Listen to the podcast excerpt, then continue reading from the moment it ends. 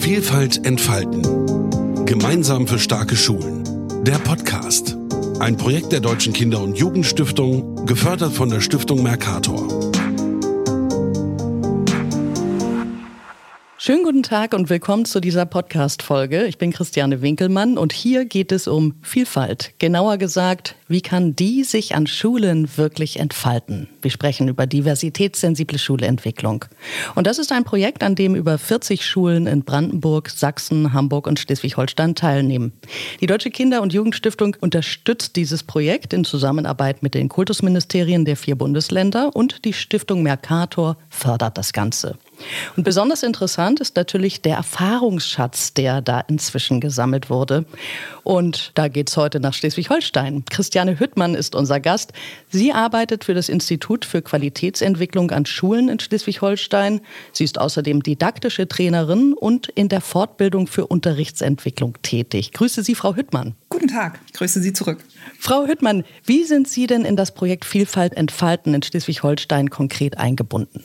Ja, das kann ich gern ein bisschen skizzieren. Zu Beginn des Projektes wurden verschiedenste Personengruppen bei uns befragt, die im weitesten Sinne für die Bildung zuständig sind im Land. Das sind Unterstützer, die aus den Schulen bzw. direkt Schulleitungen sind. Es sind Lehrkräfte, es sind Schulaufsichten aus Ministerium und natürlich auch das Landesinstitut, ähm, unser Institut, das für die Aus-, Weiter- und Fortbildung zuständig ist.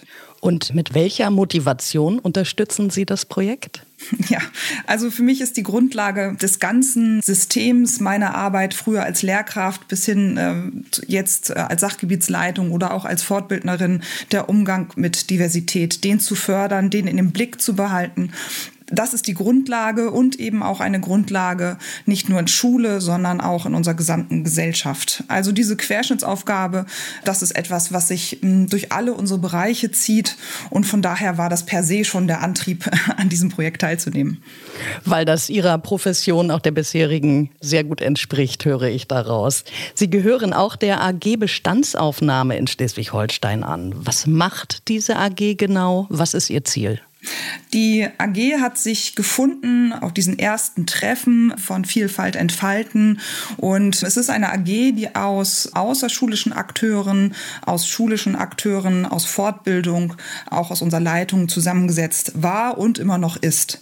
Und zunächst einmal haben wir uns zusammengefunden und haben festgestellt, wir alle, das ist eine Gruppe von vier bis fünf Personen, mm, haben den breiten Diversitätsbegriff verinnerlicht. Das heißt, es geht geht nicht nur um ein Segment, sondern Diversität bezieht sich auf Lernen genauso wie auf unterschiedliche Kulturen und so weiter und so weiter.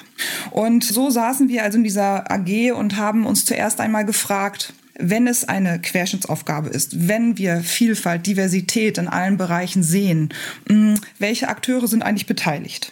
Und so entstand diese AG Bestandsaufnahme und wir stellten sehr schnell fest und führten zusammen, dass wir eine unheimliche große Anzahl von Akteurinnen im schulischen, außerschulischen Bereich haben, die sich mit dem Thema Diversität, diversitätssensibler Umgang mit Situationen beschäftigen. Und so war unser erstes Ziel relativ schnell erreicht, ähm, den Umgang damit nicht nur herauszufinden, sondern eine Liste zu erstellen, ganz profan eine Liste zu erstellen mit allen Akteurinnen und Akteuren. Auf wie viele AkteurInnen sind Sie da gekommen? Das ist tatsächlich nicht wirklich zählbar, denn Sie müssen sich vorstellen, wir haben alle Phasen der Ausbildung dazu genommen. Das heißt, wir fanden Ansätze natürlich im Bereich des Studiums, wir fanden Bereiche in der Lehrerinnenausbildung, wir fanden Bereiche in der dritten Phase der Fortbildung und der Weiterbildung. Und so sind es ganz konkrete Inhalte, kleinere und größere, die sich durch alle Fächer, durch alle Bereiche ziehen. Und ähm, ja, da war erst einmal auch unsere Grenze erreicht, denn wir konnten konnten es nicht wirklich fassen und daher kann ich jetzt keine Zahl nennen. Okay, aber Sie haben es ja ein bisschen plastisch beschrieben, wie viel da tatsächlich hintersteckt. Sie haben erzählt, Sie haben diese Liste erstellt. Gibt es denn auch schon Maßnahmen und Projekte oder wurden welche umgesetzt oder sind in Planung? Schnell wurde uns klar, dieses Wissen, das kann eigentlich nicht bei uns bleiben, zumal wir, und das hören wir von Schulen immer wieder, natürlich viele Angebote gar nicht nicht bekannt sind für die einzelne Person, für den einzelnen Schulleiter. Also war unser nächstes Ziel oder unsere Zielvorstellung, wir müssen etwas bereitstellen, wo man aus welcher Richtung auch immer einen Blick hat auf diese verschiedenen AkteurInnen und Institutionen und Angebote. Und wir müssen einen Ort finden, der niedrigschwellig für vielleicht in unseren Kreisen zu finden ist, thematisch zu finden ist. Und dort haben wir sehr schnell etwas ausgemacht, was uns dabei helfen kann. Das ist der sogenannte Zukunftskompass SH, den wir hier in Schleswig-Holstein schon installiert haben. Es ist eine Landkarte, es sind verschiedene Landkarten, die thematisch aufbereitet sind. Und da ist unser sehr konkretes nächstes Ziel, was in den nächsten Wochen umgesetzt werden soll.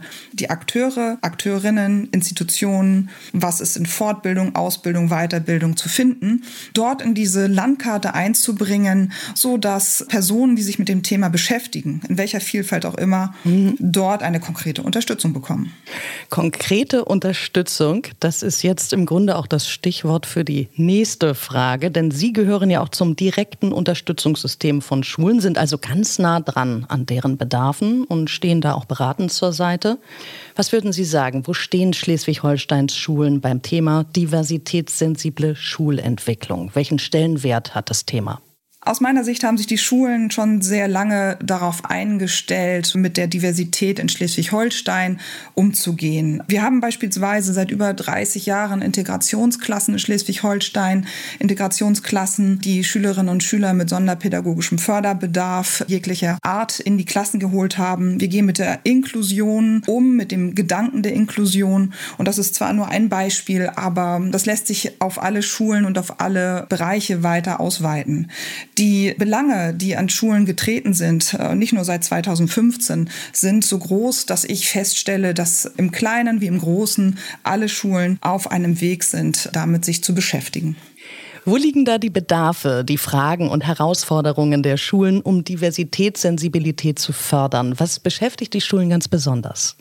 Da sind die Bedarfe sehr unterschiedlich. Es geht von der Implementation von demokratischen Gremien, also beispielsweise wie setze ich einen Klassenrat ein, wie setze ich ein Schülerparlament um, bis zu großen Fragen Umgang mit Rassismus oder auch gendersensible Sprache, Umgang mit kultureller Vielfalt. Also all diese Dinge sind da vom Kleinen bis ins Größere. Und insofern haben wir in den letzten Jahren versucht, passgenaue Angebote in der Fortbildung anzubieten.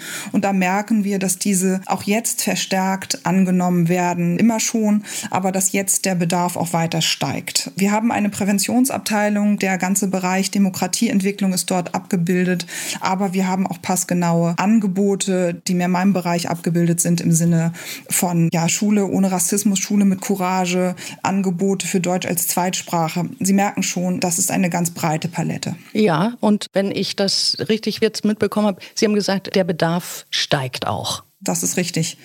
Also der Bedarf steigt, denn so zentrale Punkte, die in der Beschäftigung mit dem Thema Diversität aufploppen, sind so vielfältig und speziell. Beispielsweise haben wir eine große Nachfrage gerade, wie wir mit den Eltern umgehen, an Schulen, wie wir damit umgehen, dass vielleicht nicht alle Eltern zu erreichen sind.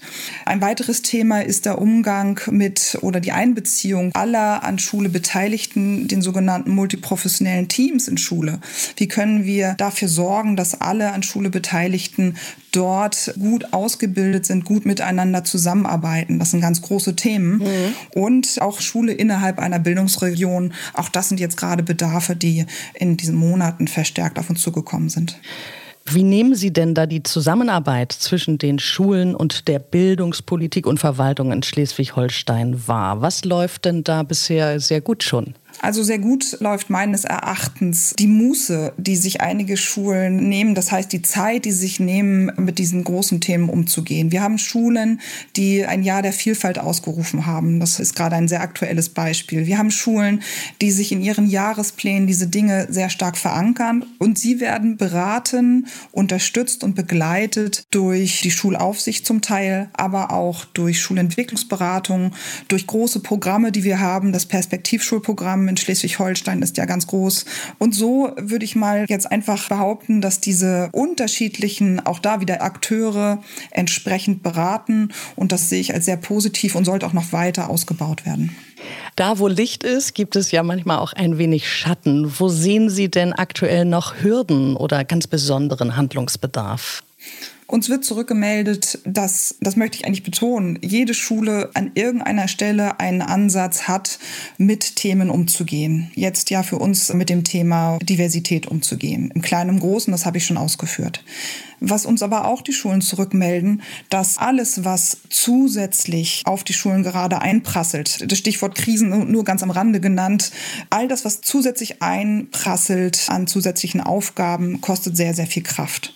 Und gleichzeitig erwarten wir natürlich auch, dass das Themen gelöst sind, dass es weitergeht. Und daher ist der Punkt Ressource und Lehrergesundheit und Kraft behalten ein sehr großer. Ich würde mir an manchen Stellen wünschen, dass die Ressource innerhalb der Schule, weil wir da haben wir ein klein bisschen Spielraum, aber auch außerhalb der Ressource gegeben wird, um sich tatsächlich tief zu beschäftigen. Ich will mal ein Beispiel nennen, äh, damit das ein bisschen greifbarer mhm, wird. Ja. Wir haben in Schleswig-Holstein den sogenannten interkulturellen Coach, eine Ausbildung, der über eine längere Zeit dazu führt, dass ich als Lehrkraft einer Schule so gut ausgebildet bin, dass ich alle Bereiche, die sich um das Thema interkulturelle Bildung und Erziehung, Diversität, Gender-Themen gut auskennt und die eigene Schule beraten kann, einzelne Lehrkräfte beraten kann, gegebenenfalls auch Schülerinnen und Schüler. Mhm. Aber da merken Sie schon, das ist wieder so breit, dass es dafür Zeit braucht. Und es reicht nicht nur, dieses Zertifikat zu haben, man müsste dann diesem Coach, dieser Coachin auch einen Raum geben. Ein ganz kleines Beispiel, aber das würde ich mir wünschen, dass das noch ausgebaut würde. Also Stichwort Ressource, Raum und Zeit, damit mhm. alle auch in diesem Prozess kräftig bleiben ne? und ihre Kraft behalten. So ist es. Okay. Ja. Der Umgang mit Heterogenität ist ja eines Ihrer Schwerpunktthemen. Wie kann denn das Schulleben von Heterogenität generell profitieren? Worin würden Sie sagen, liegen da Chancen und Potenziale? Heterogenität beschäftigt mich seit dem ersten Tag des Studiums und ist ein Blick auf das Lernen von Schülerinnen und Schülern, der Blick darauf, dass Lernen unterschiedlich ist, mit verschiedenen Voraussetzungen treffen sich Menschen. Und ich bin der festen Überzeugung, Heterogenität ist eine Ressource, eine ganz große. Ich meine den Umgang, aber auch das Nutzen von Heterogenität. In meiner Schulzeit als Lehrkraft damals noch in einer jahrgangsübergreifenden Klasse habe ich das live miterlebt erlebt, wie gut es ist, eine Vielfalt zu haben, wie sich unterstützt wird, wie dadurch wieder soziale Kompetenzen gestärkt werden und so weiter aber auch gesellschaftlich müssen wir einfach immer wieder den Blick auf die Unterschiedlichkeit führen, denn die Potenziale müssen wir einfach besser nutzen. Wir brauchen alle Facetten, wir brauchen nicht nur den Uni-Abschluss, das Abitur, sondern wir brauchen einfach Menschen, die ihre Talente richtig einsetzen. Und ich finde, wir müssen unseren Blick dafür noch mehr schärfen und diese Talente sehen. Mhm. Vielleicht sind Stichworte für die Hörer hier an der Stelle noch einmal so Lernen durch Engagement oder Entrepreneurship Education. Damit müssen wir uns beschäftigen, über das Fachliche hinaus und über Noten hinaus. Und wenn Sie jetzt einmal resümieren, etwas zurückschauen, was sind denn für Sie wichtige Erkenntnisse und Erfahrungen aus der Arbeit mit den AkteurInnen im Projekt Vielfalt entfalten?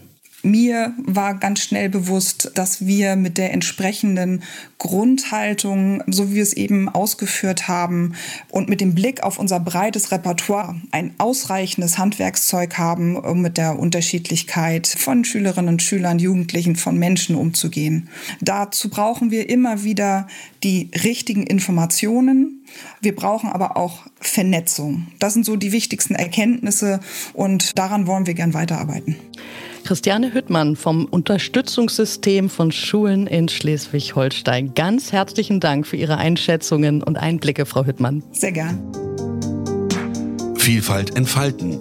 Gemeinsam für starke Schulen ist ein Projekt der Deutschen Kinder- und Jugendstiftung und wird gefördert von der Stiftung Mercator.